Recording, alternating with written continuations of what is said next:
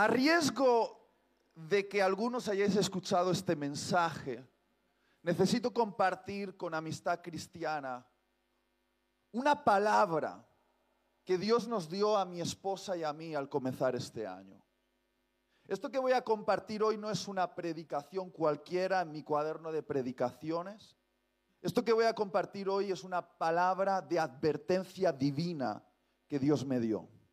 Una palabra de advertencia divina que Dios dio a mi mujer y que está condicionando las decisiones que estamos tomando de aquí a los próximos 10 años. Yo no quiero poner fecha, no quiero decir que tengo la información, no quiero hacer como que conozco secretos que vosotros no conocéis, pero tengo una convicción interior, estoy atrapado por dentro, mi mente y mi corazón están capturados por esta posibilidad. Yo creo que muy probablemente tú y yo seamos aquellos que van a contemplar el momento más emocionante y peligroso de la historia de la humanidad. Estoy convencido, no puedo ponerle fecha, no puedo decir que será de esta manera o de esta otra, no puedo entrar en detalles, pero tengo la convicción de que probablemente tú y yo seamos la generación que contemple la segunda venida de nuestro Señor Jesucristo. Yo creo que vamos a contemplar ese momento y que vamos a ser partícipes de lo que va a ocurrir en el planeta Tierra para la gloria de Jesús. Y esto que voy a compartirte no es para darte información y decirte así serán las cosas en los próximos 10 años, sino que es un desafío para que te prepares, para que estés en posición, porque si vamos a vivir ese momento, tenemos que tener claro que la prioridad es el aceite. Acompáñame a las escrituras, a Mateo capítulo 25, versículo 1 en adelante. Me gustaría llevarte a esta parábola que pronunció Jesús, donde mi esposa y yo nos hemos anclado durante estos meses. Tenemos el corazón puesto en estas palabras. Dice así, entonces el reino de los cielos será semejante a diez vírgenes, que tomando sus lámparas salieron a recibir al esposo. Cinco de ellas eran prudentes y cinco insensatas. Las insensatas, tomando sus lámparas, no tomaron consigo aceite, mas las prudentes tomaron aceite en sus vasijas juntamente con sus lámparas. Y tardándose el esposo, cabecearon todas y se durmieron. Pero a la medianoche se oyó un clamor. Aquí viene el esposo, salid a recibirle. Entonces todas aquellas vírgenes se levantaron y arreglaron sus lámparas.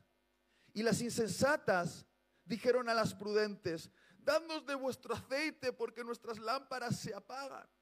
Mas las prudentes respondieron diciendo, para que no nos falte a nosotras y a vosotras, id más bien a los que venden y comprad para vosotras mismas. Pero mientras ellas iban a comprar, vino el esposo y las que estaban, ¿qué dice ahí? Las que estaban, las que estaban preparadas entraron con él a las bodas y se cerró la puerta. Después vinieron también las otras vírgenes diciendo, Señor, Señor, ábrenos. Mas él respondiendo dijo, de cierto os digo que no os conozco.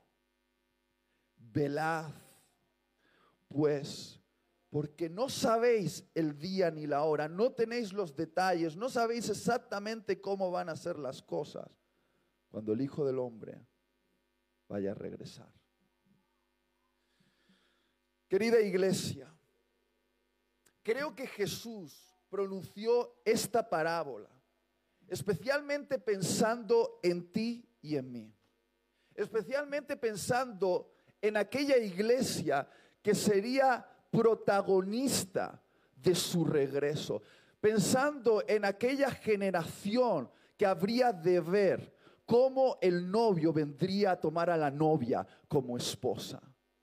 Y creo que pronunció estas palabras para advertirnos que cuando Él regrese, espera encontrarse con una iglesia ardiendo de pasión por Él con fuego en el corazón, con una llama ardiente de amor dentro de sus entrañas. Y creo que Él nos dijo que la única manera de estar ardiendo de amor por Jesús en un mundo y en un tiempo donde lo más fácil será estar apagado, donde todo a nuestro alrededor estará atentando en contra de la pasión por Dios en nuestros corazones. Creo que Jesús nos advirtió que la única manera de tener fuego en el corazón en la hora más oscura de la humanidad es asegurándonos de tener suficiente aceite para el último momento. Es curioso porque generalmente en la simbología profética, cuando la Biblia habla del novio, ¿de quién está hablando? De Jesús. Y cuando la Biblia habla de la novia, ¿de quién está hablando? De la iglesia. Pero particularmente en esta parábola, aparte de que la iglesia sea la novia, también la iglesia está representada en la figura de las diez vírgenes.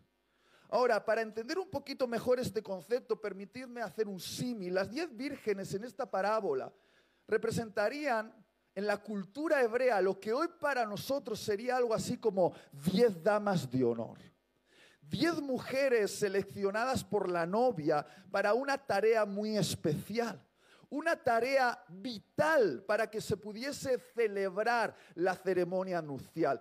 Estas damas de honor en un mundo donde no existían telecomunicaciones, no había internet ni teléfono, las distancias eran largas y probablemente el novio estaba en otra aldea y debía venir a la aldea del padre de la novia para efectuar la ceremonia nupcial. Estas diez damas de honor tenían la función de esperar a la puerta de la aldea el momento en el cual el novio llegaría para recibirlo y después escoltarlo hasta la casa del padre de la novia donde se realizaría la ceremonia nupcial. Por lo tanto, ellas eran unas catalizadoras de la ceremonia nupcial. La ceremonia nupcial requería la intervención, la responsabilidad de estas diez damas de honor. Y es interesante porque Jesús divide a esas diez damas de honor en dos grupos. Dice que cinco de ellas eran prudentes y cinco de ellas eran imprudentes. Cinco de ellas eran sabias y cinco de ellas eran necias. Es como si Jesús nos estuviese diciendo que la iglesia del fin, que la iglesia de la última hora va a estar dividida en dos grupos. El 50% de la iglesia va a ser prudente y el otro 50% de la iglesia va a ser imprudente. El 50% de la iglesia va a ser sabia y el otro 50% de la iglesia va a ser necia. Desde la perspectiva del cielo, la iglesia del fin no estará categorizada por grupos denominacionales, que si nosotros somos bautistas, que si nosotros somos pentecostales, que si nosotros somos calvinistas, que si somos reformados, que si somos de amistad cristiana. Desde la perspectiva del cielo, la iglesia del fin no estará categorizada por algún aspecto de la doctrina muy concreto, que si nosotros creemos que si la salvación se pierde o no se pierde, o qué representa este diente del dragón en el Apocalipsis, o si yo creo que la señal de que ha sido bautizado con el Espíritu Santo es esta o es esta otra.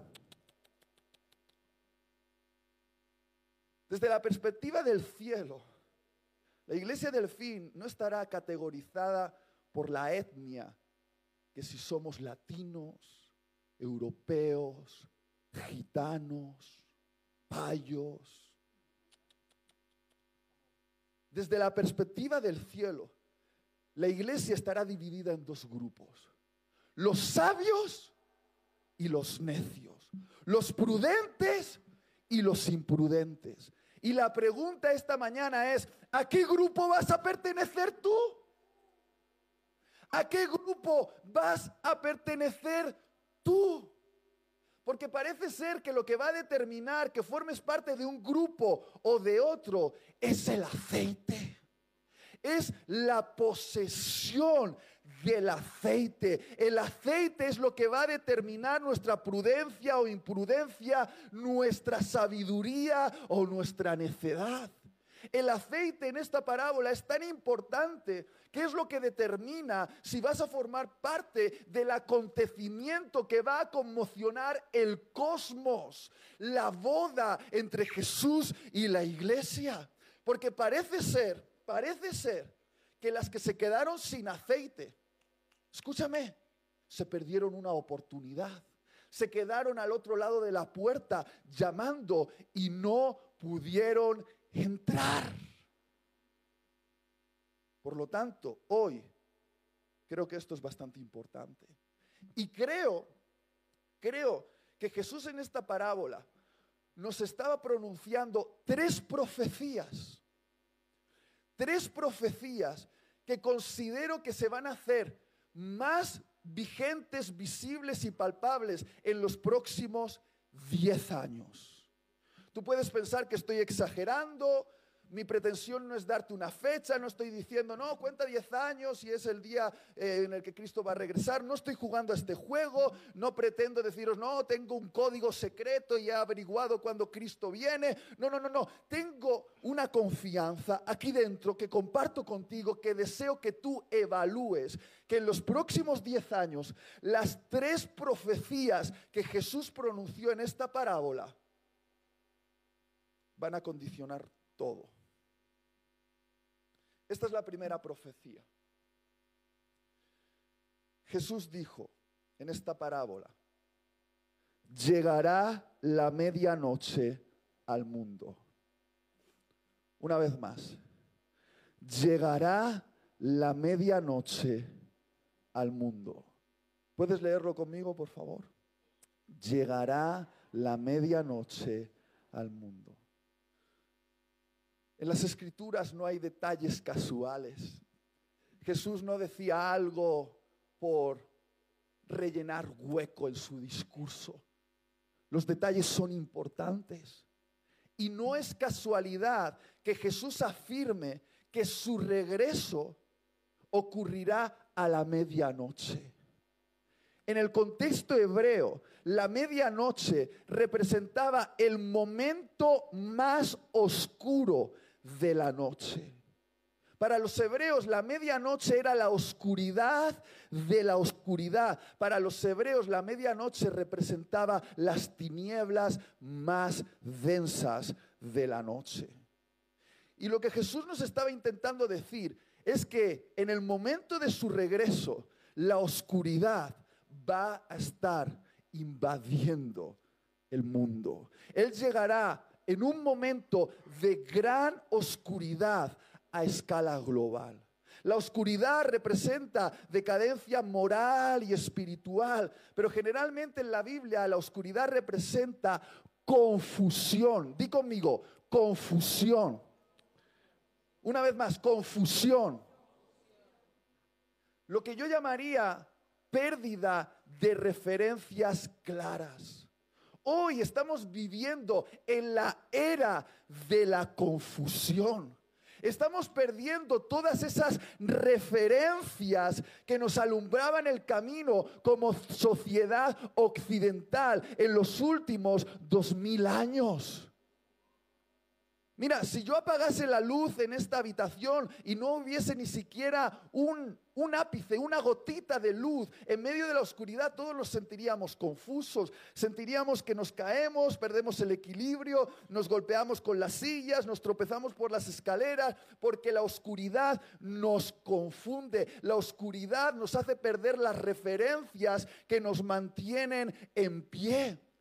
Y es exactamente eso lo que está pasando en Europa en el día de hoy. Estamos perdiendo las referencias que nos han mantenido en pie como civilización durante los últimos dos mil años. Estamos perdiendo las referencias que tenían nuestros abuelos y tatarabuelos, las referencias que nos daban una dirección, un sentido, algo por lo que trabajar, algo por lo que luchar, límites claros, coherencia. Creemos en Europa, en las universidades de los iluminados, que estamos encendiendo la luz, y dicen, vamos a despreciar toda la oscuridad que el cristianismo nos ha dejado durante estos últimos dos mil años y vamos a prender la luz del conocimiento, pero no se está prendiendo la luz, se está apagando la luz. Ellos hablan de, de construirlo todo. Vamos a deconstruirlo todo. Vamos a deconstruir la identidad de género. Vamos a deconstruir el modelo de familia. Vamos a deconstruir la sexualidad. Vamos a deconstruir la moral. Vamos a deconstruir la historia. Y de tanto deconstruir, deconstruir, deconstruir, están deconstruyendo los cimientos sobre los cuales se ha edificado una sociedad entera. Y cuando tú dinamitas los cimientos, todo se cae. ¡Ay, tío, qué exagerado! ¿Cómo se va a caer la sociedad occidental? Ya ha pasado antes. El imperio romano es historia, el imperio griego es historia, el imperio persa es historia, el imperio eh, babilonio es, es historia. Porque cuando dinamitas los fundamentos, todo se cae. Y algo está en juego. Algo está en juego. No nos estamos haciendo más inteligentes en Europa, nos estamos haciendo más estúpidos. Y quiero ser claro con eso. Quiero ser claro con eso. No es inteligencia, es necedad. Mucho se ha hablado de los muertos a causa del COVID en esta pandemia, pero poco se habla de la tasa de suicidio juvenil que estamos viviendo en Europa. Son tantos los jóvenes que se están quitando la vida que es un escándalo hablar de eso en la televisión. Nadie quiere admitir que tenemos un problema. Nadie quiere admitir que cuando apagamos la luz en la mente y el corazón de una generación, cuando no le damos un rumbo claro, cuando se sienten confundidos y nada es seguro para ellos, los monstruos de la noche salen a devorar el alma de los más jóvenes. Los monstruos de la depresión, de la ansiedad, de los pensamientos suicidas salen a devorar a los más jóvenes y nadie está hablando de eso. Dice, no, estamos construyendo un mundo mejor no estamos construyendo un mundo mejor. Y los señores de la noche están disfrutando con esto, pero déjame decirte una cosa. Para mí la oscuridad no es un problema. Para mí la oscuridad es una oportunidad. Porque yo formo parte de ese movimiento fundado por aquel que dijo, yo soy la luz de este mundo. Y vosotros sois las luces que me representan en este mundo. Estoy hablando de Jesús. Lo que quiero decirte, iglesia, es que Jesús nos levantó como su iglesia para estar en medio de la oscuridad. La oscuridad es nuestra oportunidad, la oscuridad es nuestra atmósfera, la oscuridad es nuestra responsabilidad. Nosotros como la iglesia de Jesús, que es su luz en medio de la oscuridad, hemos sido llamados a ser la referencia. Nosotros somos la referencia de lo que es la verdadera identidad. Nosotros somos la referencia de lo que es el modelo de familia. Nosotros somos la referencia de lo que es la sexualidad. Nosotros somos la referencia de lo que es la moral. Nosotros somos la referencia de la historia. Queridos, queridas, nosotros somos la referencia. Hemos sido llamados por Jesús para esta hora de oscuridad. Este es nuestro momento y tenemos que iluminar con más fuerza. Pero quiero decirte una cosa, si eres luz en medio de la oscuridad, eso te va a exponer. Porque los señores de la noche no quieren que tú seas lo que debes ser.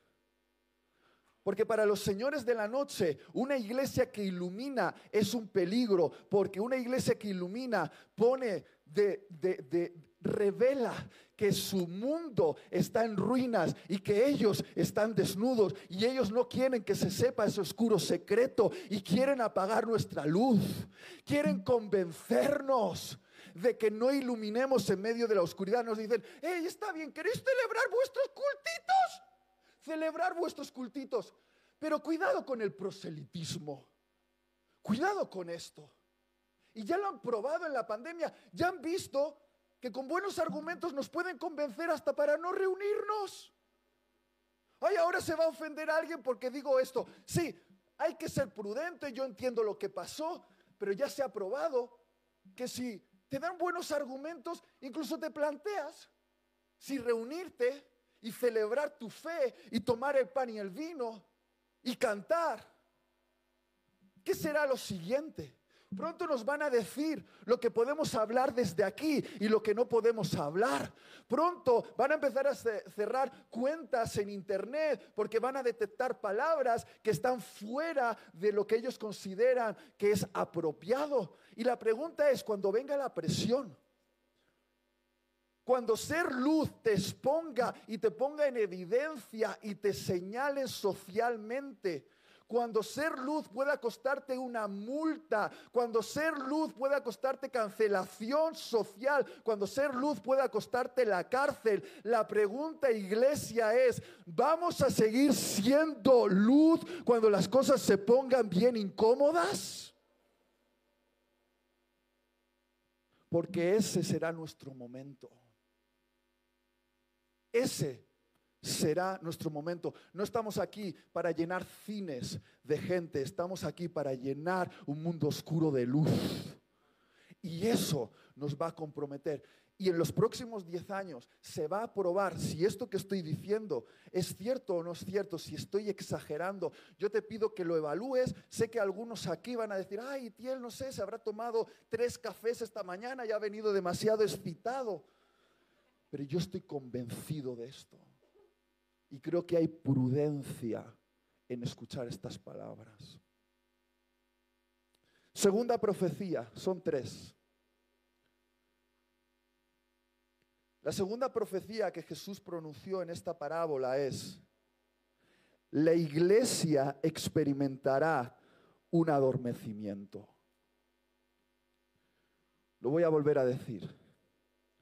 La iglesia experimentará un adormecimiento. ¿Puedes leerlo conmigo, por favor? La iglesia experimentará un adormecimiento. Como la noche se pone muy oscura y el novio parece que tarda en llegar, la parábola dice que las diez vírgenes luchan en contra de la somnolencia, finalmente son vencidas y quedan dormidas. ¿Cuántas de las diez vírgenes se quedan dormidas? Todas. Y esto me parece que es una advertencia que Jesús nos está haciendo acerca de cuál, cuál, cuál es la verdadera batalla de la iglesia mientras espera. Yo creo que Jesús nos estaba advirtiendo que el verdadero peligro para una iglesia mientras espera el regreso del novio es quedarnos adormecidos. Creo que Jesús nos estaba diciendo que el mayor peligro para una iglesia que espera es la somnolencia. Mira, le he preguntado a muchos pastores a lo largo del mundo hispano, hey, ¿qué ha pasado? Después de la pandemia. Cuéntame, dame un diagnóstico, sobre todo háblame de los más jóvenes. Y generalmente todos han repetido una misma palabra. Han dicho, Itiel, sentimos como que algo se ha apagado, como si algo se hubiese dormido, como si hubiese una especie de anestesia en el alma. De hecho, han dicho muchas veces esta palabra, percibimos como mucha apatía como si el corazón de los más jóvenes estuviese metido en una bolsa hermética y no sintiese ni alegría, ni dolor, ni emoción, ni entusiasmo, ni rabia, no sienten nada, es como que, que, algo, algo se ha quedado insensible dentro de ellos, como si hubiesen perdido la sensibilidad. Se ha repetido esto una tras otra vez. Y yo creo que nuestro gran desafío como iglesia mientras esperamos es luchar en contra de la somnolencia. Estoy hablando de quedarnos dormidos por dentro. Hay otras palabras. Ah, mira, ha venido el Espíritu Santo, gracias. Estoy hablando de la anestesia en el corazón. ¿Alguien aquí ha ido alguna vez a visitar a una de esas personas encantadoras, buenísimas y que hacen una labor social tan importante como los dentistas? ¿Quién ha ido al dentista alguna vez? Muy bien. A mí me da miedo. Pero hay que ir. Y yo recuerdo que hace un tiempo tuve que ir al dentista porque tenía un problema en la muela y yo sé que tú piensas que yo soy un tipo muy valiente porque soy vasco y los vascos pues somos muy valientes y muy fuertes. Pero yo tengo mis temores y cuando me meten cosas en la boca a mí me da miedo. Y yo recuerdo que estaba en el dentista y le dije, por favor, por favor, a mí eso me da un poquito de miedo. Y me dijo, no te preocupes, te voy a anestesiar. Agarró una aguja, metió anestesia y me la inyectó. Me dijo, vamos a esperar unos momentos se acercó a mí, empezó a hurgar en la boca y dije, ¡ah! ¡Me duele! Y me dijo, qué raro, parece que no te ha hecho efecto la anestesia. Entonces agarró otra jeringuilla, la llenó de anestesia y me volvió a inyectar una segunda dosis. Y me dijo, yo creo que así va a funcionar. Esperó unos minutos, se acercó a mí, me empezó a hurgar en la boca y yo dije, te va a parecer una locura, pero todavía me duele. Y el desgraciado agarró una tercera dosis, la preparó, la metió en una aguja y me la inyectó. Y vamos si me hizo efecto. Se me durmió toda la cara. Durante 24 horas sentía que me habían robado la cara. Me tocaba las orejas, los pómulos, la nariz y parecía que no estaba ahí. No tenía sensibilidad en la boca, bebía agua y se me caía por aquí. Incluso me mordía la lengua y no me daba cuenta hasta que no veía sangre. Me tocaba así y digo, ¿dónde está mi cara?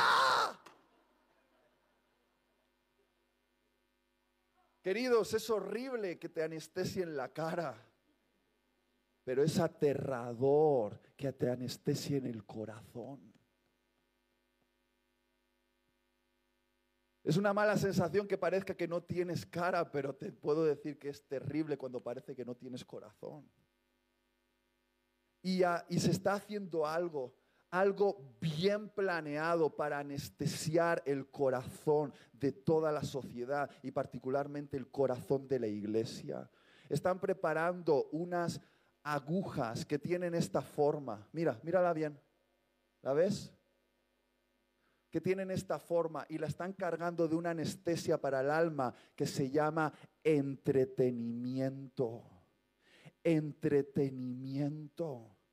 Lo que estoy intentando decir es que el exceso de entretenimiento es el anestésico de nuestra generación. El exceso de entretenimiento nos está robando el corazón. El exceso de entretenimiento nos está drenando la pasión que debería ir dedicada a los asuntos eternos y está haciendo que se drene en las cosas más absurdas a través de este aparatito.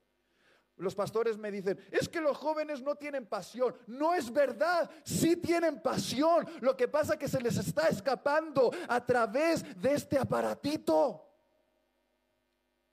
Y por favor no me entiendas mal, yo no estoy diciendo que no debemos usarlo, pero lo que estoy diciendo es que este aparatito no nos puede usar a nosotros. Somos la generación, la primera generación que casi llevamos incorporado este aparatito al cuerpo.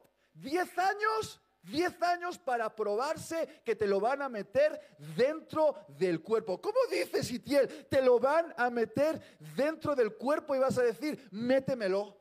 Porque ya casi lo llevamos incorporado. Es lo último que tocamos por la noche y es lo primero que tocamos por la mañana. Nos hemos vuelto tan dependientes a este aparatito que no nos imaginamos un día sin él. Somos capaces de regresar a casa a por Él si sentimos que, no lo tenemos. Nos da un ataque cardíaco cuando nos tocamos los bolsillos y decimos, no está, no está. A un clic de distancia, escúchame, a un clic de distancia tenemos acceso a horas y horas y horas de entretenimiento sin límite todas las series que quieras ver en Netflix, todos los vídeos de gatitos que quieras ver en YouTube, todos los memes que quieras ver en Instagram, todas las noticias que quieras leer en Twitter, todas las canciones que quieras escuchar en Spotify, todo a un clic de distancia. Usamos esto para darnos placer a través del porno consumido en altas dosis por la iglesia. Usamos esto para darnos un poquito de desahogo cuando el día nos va mal o darnos una recompensa cuando el día nos va bien. Usamos esto como una manera de escondernos. Usamos esto en la iglesia, tanto así que yo sé que mientras hablo, como ya llevo 30 minutos hablando, hay gente aquí que está diciendo, necesito sacarlo, necesito sacarlo, necesito sacarlo. Nos está, nos está pasando algo y tenemos que admitirlo. El exceso de entretenimiento es un ladrón de propósito. Y puede ser que estés sacrificando lo eterno sobre el altar de la satisfacción momentánea y temporal. Y es importante que seamos conscientes de esto, porque deberíamos ser una iglesia bien despierta, pero parece que somos una iglesia dormida. Por eso Pablo, haciendo eco de las palabras del profeta Isaías, dijo, ¡Ey!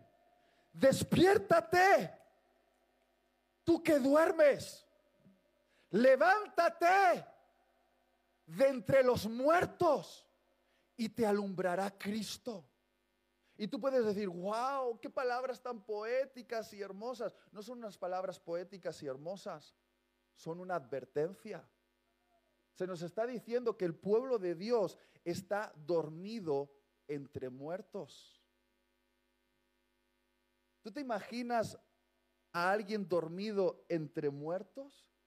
¿Por qué ocurre esto? Porque Satanás sabe que no puede matar a la iglesia. Escucha esto. Satanás sabe que no puede matar a la iglesia. Porque Jesús en la cruz ganó para nosotros una vida incorruptible. Es decir, si tú crees y estás ligado a Cristo, tú eres inmortal. Y Satanás sabe que no puede matar a una iglesia que tiene vida eterna. Pero como sabe que no puede matar a una iglesia que tiene vida eterna, lo que hace es, si no la puedo matar, la puedo adormecer. Porque una iglesia muerta y una iglesia dormida se parecen mucho. Si tú vieses a una persona muerta al lado de una persona dormida, en apariencia el muerto y el dormido están en la misma posición, tienen la misma apariencia. En uno hay vida, en el otro no la hay, pero en apariencia son iguales. Y Satanás sabe que aunque no nos puede matar, nos puede adormecer. Y la manera más cercana a matarnos es adormecernos. Una iglesia muerta, una iglesia dormida se parece demasiado a una iglesia muerta. Por eso la advertencia de Jesús diez veces en el Nuevo Testamento es velad. Velad. Velad. ¿Qué significa velar? significa luchar en contra de la somnolencia, significa luchar por mantenerte despierto. ¿Alguien aquí ha luchado alguna vez en contra del sueño? Es horrible, ¿verdad? Yo prefiero luchar en contra de un perro rabioso que en contra del sueño. Yo he ido en el coche conduciendo a las 12 de la noche, en plena oscuridad, sabiendo que me quedaban dos horas para llegar a casa y sentir cómo se me cerraban los ojos. Y he empezado a luchar en contra de la somnolencia, golpeándome la cara, comiendo pipas, abriendo la ventanilla, porque sé, sé que si me quedo dormido al volante, no voy a llegar a mi destino. Sé que si me quedo dormido al volante, voy a perderme mi destino. Y yo y los que están atrás y están a mi cargo no van a llegar donde tienen que llegar. Una iglesia que se duerme puede perder los propósitos que Dios tiene para ella. Y es el momento de velar. Es el momento de mantenernos despiertos.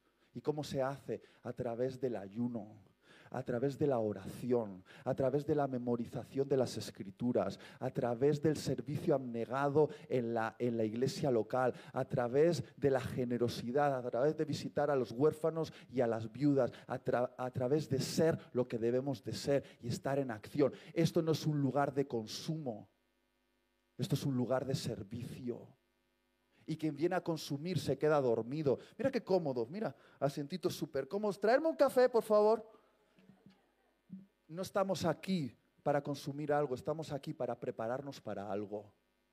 Y eso es lo que nos va a mantener despiertos. ¿Alguien me ayuda al piano, por favor? Y termino con esto. Sé que hasta aquí algunos pueden decir, wow, Itiel, qué, qué mensaje tan, tan desolador. Pero no, queridos tengo una buena noticia. Tengo la mejor noticia de todas. Es cierto que va a llegar la medianoche al mundo. Es cierto que la iglesia va a luchar en contra de la somnolencia porque nos van a intentar anestesiar el corazón entreteniéndonos. Pero en esta parábola hay una tercera profecía, que es la que me hace levantarme cada mañana con un sentido de expectativa. Y es que Jesús dice que acontecerá un gran despertar en la iglesia. Lo voy a volver a decir hasta que los que estén dormidos se despierten. Acontecerá un gran despertar en la iglesia. este gran despertar que viene a la medianoche, mientras algunos estarán luchando fuertemente en contra del adormecimiento, ocurrirá por una revelación. La revelación de la venida del amado. Lo que nos va a despertar será un grito, un clamor que se va a oír en nuestros corazones. Aquí viene el novio. Novia, prepárate para ser tomada como esposa. El último gran despertar que viene no será para algo. El último gran despertar que viene será para alguien. Escúchame bien, el último gran despertar que viene no será para algo. El último gran despertar que viene será para alguien. Será para Él. Hemos experimentado muchos despertares a lo largo de estos dos mil años, despertares para algo, despertares de salvación, campañas multitudinarias en países donde hemos visto cómo gente se rendía en masa a los pies de Jesucristo. Despertares de santificación, donde hemos visto gente que se apartaba de la corrupción moral y se consagraba a vidas en pureza a veces al precio de ser excluidos socialmente. Despertares de sanidades y milagros donde literalmente personas han experimentado milagros sobrenaturales, ciegos viendo, sordos oyendo. Despertares para algo. Pero el gran despertar que viene no será para algo. No será solo para salvación o para santificación o para milagros y, señales el último gran despertar que viene será para alguien.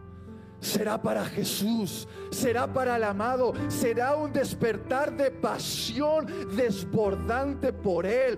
Llegaremos a amarle como una novia apasionada.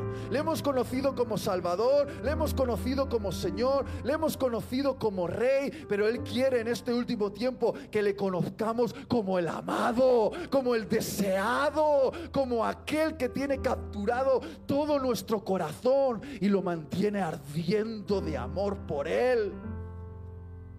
Querida iglesia, el último gran choque que va a existir en este mundo es a causa del amor. A causa del amor. Todo va a intentar atentar en contra del amor de Dios que está en tu corazón. Por eso Mateo 24 dice que las cosas se pondrán tan frías a nuestro alrededor que el amor de muchos se enfriará. Porque lo que va a estar en juego al final es el fuego del amor. Es el fuego del amor. Lo más importante al final es si amaremos a Jesús más de lo que amamos nuestra propia vida. Porque el gran conflicto que viene será en contra de una iglesia que ama tanto a Jesús y que está dispuesta a un sacrificio tan total por Él que esta sociedad verá a la iglesia como un peligro porque no la podrá controlar. Porque una iglesia que ama de esa manera no se puede controlar. Y van a intentar apagar ese amor porque lo más importante al final será ese fuego de amor por Él. Es lo que nos va a definir. Y se va a levantar y no quiero meterme en muchos detalles, pero en los próximos 10 años vamos a ver cómo la política y la espiritualidad se van, a, se van a mezclar. Y se va a levantar en el mundo algo que se va a parecer a una especie de religión de amor, pero es falso amor. Y va a convencer a muchos. Y muchos se van a plantear si la manera en la que nosotros entendemos el amor es verdadero amor, porque nos dirán que lo que nosotros decimos que es amor es odio. Pero los que entienden, los que conocen a Jesús, se mantendrán firmes y sabrán que el amor, el amor está ligado a la verdad, el amor está ligado a la justicia, el amor está ligado a la fidelidad. Y amor no es amor, el amor está definido por Jesús. Y cuando dicen, amor es amor, no, no, no, no, el amor está definido por Jesús. Y ese va a ser un conflicto. Y es por esto que he empezado diciendo y termino diciendo exactamente lo mismo. Que según Jesús, para que haya fuego en nuestros corazones, cuando todo estará atentando en contra de ese fuego, es asegurándonos de tener suficiente aceite para la hora final. Por favor, entiende esto. Si no has prestado atención hasta ahora, préstamela. Despiértenme a ese hombre que está dormido. Dale un colado y dile, despierta para ti. Escucha esto. Las diez damas de honor tenían lámparas. Las diez damas de honor estaban vestidas para la boda. Las diez damas de honor estaban a la puerta de la aldea. Las diez damas de honor sabían quién era el novio, pero solo cinco de ellas tenían aceite extra por si acaso la noche se alargaba mucho. Y eso ocurrió, la noche se alargó y el aceite de las lámparas se extinguió. Y ahora tenemos que entender que las que tuvieron aceite extra pudieron cargar sus lámparas y iluminar cuando era necesario iluminar. Pero la pregunta esta mañana es, ¿qué representan las lámparas y qué representa el aceite? La lámpara representa el ministerio cristiano. ¿Por qué? Porque la lámpara es un instrumento que tiene la utilidad de iluminar. La lámpara representa lo que hacemos como cristianos para hacer luz en este mundo. Es decir, la lámpara es el ministerio de los creyentes. Y todo creyente tiene una lámpara porque todo creyente tiene ministerio. Todo creyente tiene la misión de ser luz en medio de este mundo. ¿Está bien? Todos aquí tenemos una lámpara, más grande o más pequeña, pero todos aquí tenemos una lámpara. Todos aquí tenemos una responsabilidad de ser luz en nuestro círculo de influencia. Ahora, la lámpara es importante, pero la lámpara no es lo más importante. Porque una lámpara sin aceite no es más que un elemento decorativo. Y la pregunta esta mañana es, ¿qué representa el aceite? El aceite es el combustible de la lámpara. Es lo que hace que la lámpara tenga luz. Pero a diferencia de la lámpara que se, se fabrica, el aceite se cultiva. Porque el aceite es un fruto.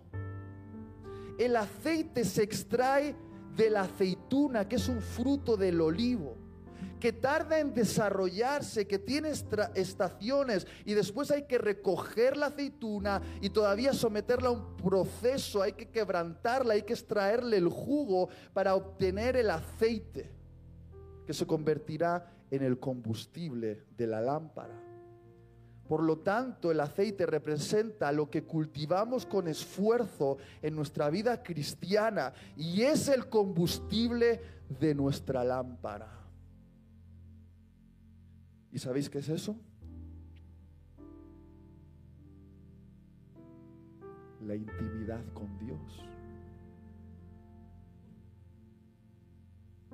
La intimidad con Dios. ¿Por qué estoy tan convencido de que el aceite representa la intimidad con Dios? Porque el reproche que Jesús les hace a las vírgenes que no tenían aceite es, no os conozco, no sé quiénes sois, no tenemos intimidad. Es decir, existe una conexión entre tener aceite y ser conocido por Jesús, entre tener aceite y tener relación con Jesús, entre tener aceite y tener intimidad con Jesús. Y cuando deberíamos estar ocupados en cultivar aceite para la hora más oscura que viene, estamos obsesionados por hacer competencia de lámparas. Hemos, hemos, comenzado una competición para ver quién tiene la lámpara más bonita. Nos hemos obsesionado por lucir nuestras lámparas y demostrar que nuestras lámparas son las mejores. Una competencia de lámparas. A ver quién tiene la lámpara más grande. A ver quién tiene la lámpara con más seguidores en internet. A ver quién tiene la lámpara más cool. A ver quién tiene la lámpara que tiene el nombre de moda. A ver quién tiene la lámpara con más eh, eh, sofisticación. A ver quién tiene la lámpara más bonita museo de lámparas que no son más que elementos decorativos porque lámparas sin aceite no cumplen su función, solo sirven para decorar. Y Jesús me lo dijo muy claro al comenzar este año, me dijo, Itiel, en los próximos 10 años no quiero que tu obsesión sea hacer tu lámpara más grande. No quiero que te obsesiones por tener un ministerio más notable, más seguidores en tus redes sociales y que la gente te conozca y que la gente te aplauda más. Lo que quiero, y Itiel, no es que hagas más bonita tu lámpara. Lo que quiero, Itiel, es que cultives el aceite de la intimidad. Porque lo que te va a mantener encendido al final no será una lámpara muy sofisticada, será una lámpara que tenga aceite y he venido aquí en el nombre de Jesús a recordarte, iglesia amistad cristiana, no estamos aquí para demostrar lo bonita que es nuestra lámpara. Estamos aquí para ser una lámpara que cumple su función. Una lámpara que cumple su función es una lámpara que alumbra el camino, que dice es por aquí y señala el camino a Jesús. La lámpara encendida necesita hombres y mujeres que cultiven el aceite de la intimidad. He venido aquí en el nombre de Jesús a pedirte lo que Él me ha pedido a mí en estos próximos 10 años. Concéntrate en cultivar el aceite de la intimidad. Lo que va a determinar tu sabiduría o tu necedad, tu prudencia o tu imprudencia, no es lo que haces solamente. Es la intimidad que tienes con Jesús. Y no me entiendas mal, creo que es importante hacer cosas para Jesús. Pero el combustible de lo que hacemos debe ser la intimidad, porque si no es el combustible de la intimidad, será el combustible del ego.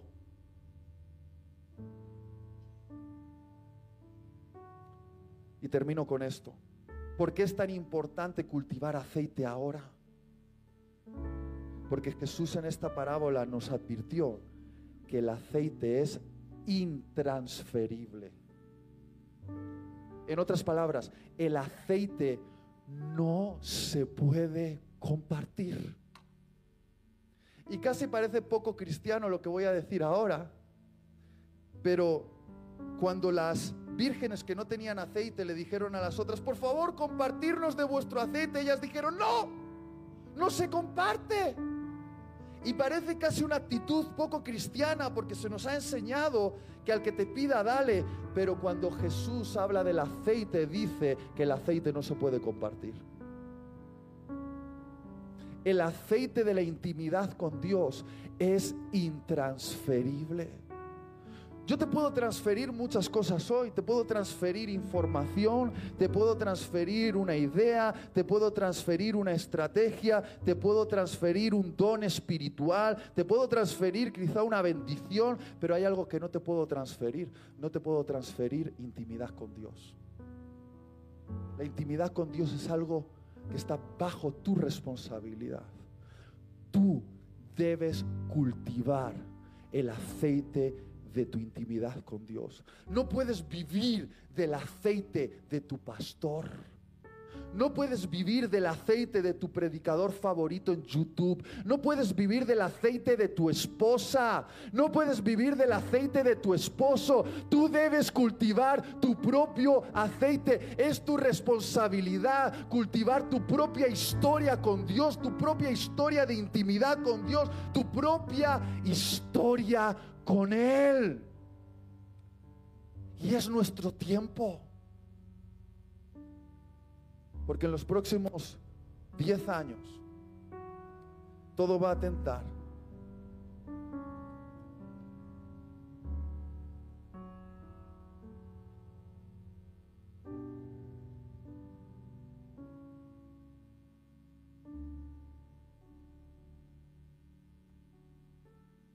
En contra de esta llama.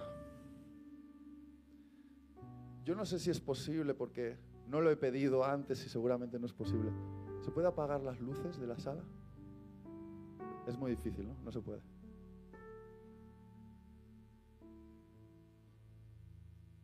En los próximos 10 años, preservar esta llama en tu corazón debería ser tu prioridad. Todo va a atentar contra esta llama. Y lo único, lo único que te va a mantener encendido, encendida, es si tienes suficiente aceite.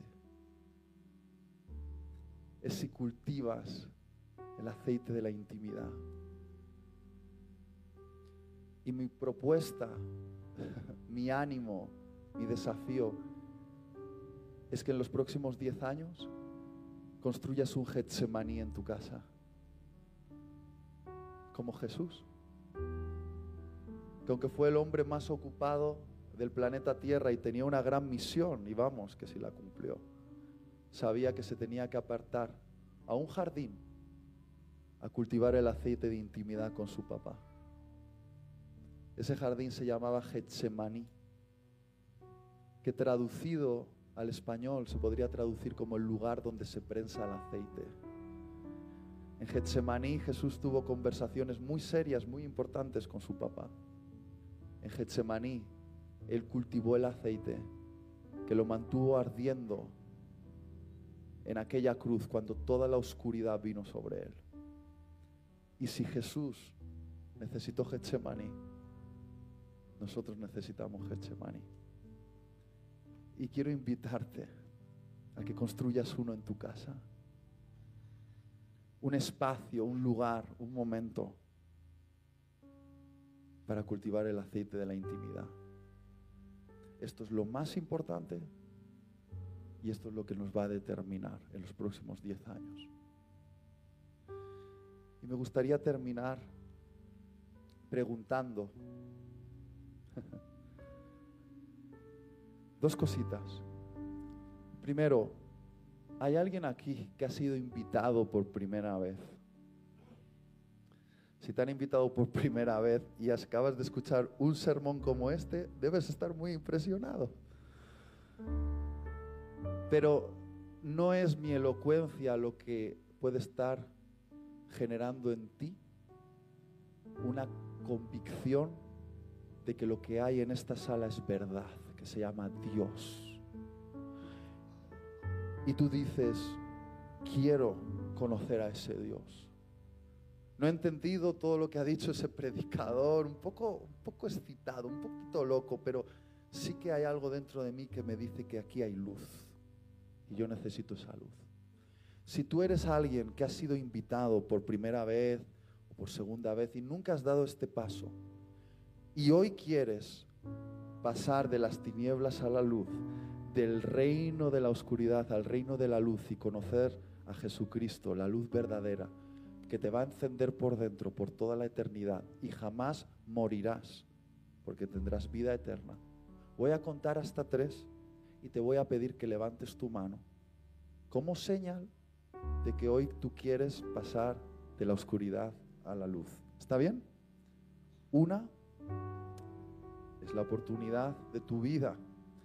Dos es un asunto de vida o muerte. Tres, levanta tu mano si estás aquí. Veo tu mano. ¿Hay alguien más? Veo tu mano, veo tu mano, veo tu mano, allí veo otra mano, otra mano allí. ¿Hay más? ¿Hay más? Veo otra mano allí. Gloria a Jesús. Veo tu mano. Un aplauso para Jesús por estas manos que se han levantado. ¿Qué tal si nos ponemos de pie todos? Y juntamente juntamente con los que han levantado su mano, quiero pedirle a Chisco, Chisco, ¿puedes ayudarme y guiar en una oración que pueda repetir toda la iglesia para que los que han levantado hoy su mano puedan comprometerse con Jesús? Vamos a cerrar nuestros ojos y vamos a orar todos juntos. Señor Jesús, te entrego mi vida y mi corazón te hago el Señor de mi vida y te recibo como el Señor y Salvador. Gracias por darme la confianza de la vida eterna. Recibo este regalo por la fe y me arrepiento de mis pecados. En el nombre de Jesús. Amén. Dale un aplauso a Jesús. Eso es. Quiero pedir a las personas que han levantado su mano esta mañana que al terminar la reunión bajes al frente. Ahora vamos a orar por algunas personas, pero no te vayas. Queremos conocerte, queremos poner, ponerte nombre, queremos conectarte con alguien. Entonces, antes de que termine esta reunión, cuando salgan todos, bajas al frente y aquí va a haber un grupo de personas para conocerte. El segundo llamado es muy sencillo y es todos aquellos que después de escuchar este mensaje quieren comprometerse en los próximos 10 años para defender esa llama y asegurarse de que tenga aceite suficiente para mantenerse ardiendo. ¿Qué tal si hoy adoramos a Jesús y le decimos mientras cantamos esta canción, voy a prepararte un Getsemaní en mi vida, un lugar y un momento para cultivar el aceite de la intimidad? ¿Está bien? Dios os bendiga.